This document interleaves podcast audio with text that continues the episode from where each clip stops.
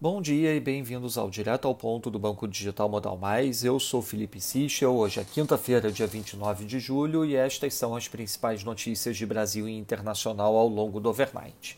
Começando pelo Brasil, em relação à eleição de 2022, divulgamos ontem os resultados da pesquisa de intenção de votos Modal Mais, conduzida em conjunto com a Futura Inteligência.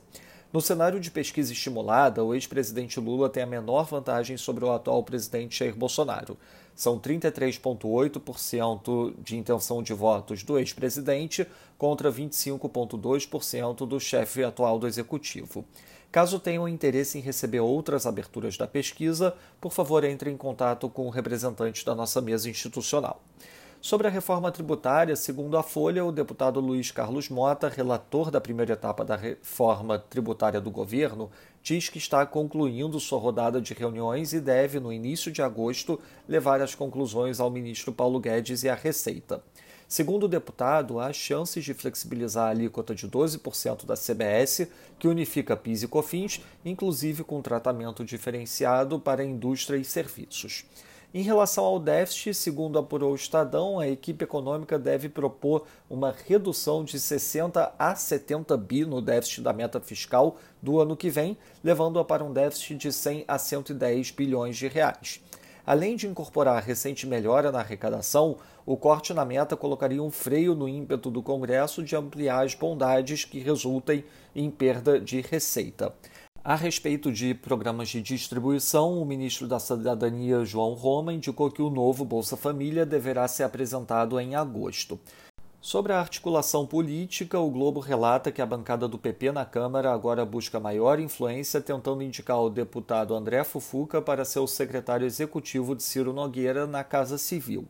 Passando para o setor internacional, nos Estados Unidos, o plano bipartidário de infraestrutura passou a primeira votação regimental no Senado.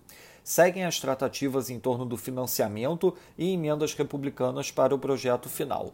O senador Chuck Schumer mantém a projeção de aprovar tanto o plano bipartidário como o pacote de 3,5 tri até o dia 9 de agosto. Na Alemanha, o Unemployment Change mostrou variação de menos 91 mil, abaixo do esperado menos 28 mil e também abaixo da leitura anterior menos 38 mil. Com isso, o desemprego saiu de 5,9% para 5,7%, ficando abaixo do esperado 5,8%. Na China, segundo a CNBC, o governo chinês seguirá permitindo ofertas públicas nos Estados Unidos se critérios específicos forem cumpridos, e o governo tentou também acalmar investidores em relação a novas regulações, indicando que essa seria restrita ao setor de educação. Sobre a Covid, um artigo inicial encomendado pela Pfizer mostra queda na eficácia da sua vacina após seis meses para 83,7%.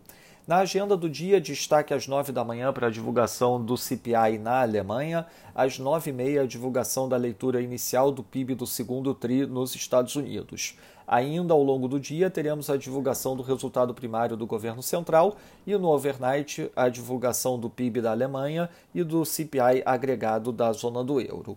Nos mercados, o dólar index no momento enfraquecendo 0,30%, o peso mexicano avança 0,18%, enquanto o rand sul-africano avança 0,69% e a lira turca avança 0,41%. No mercado de juros, o título americano de 10 anos abrindo 3 basis points, enquanto o Bund, título alemão de 10 anos, abre 1 basis point. Já no mercado de ações, o S&P futuro avança 0,20%, enquanto o DAX avança 0,35%, e no mercado de commodities, o WTI avançando 0,70%, enquanto o Brent avança 0,47%.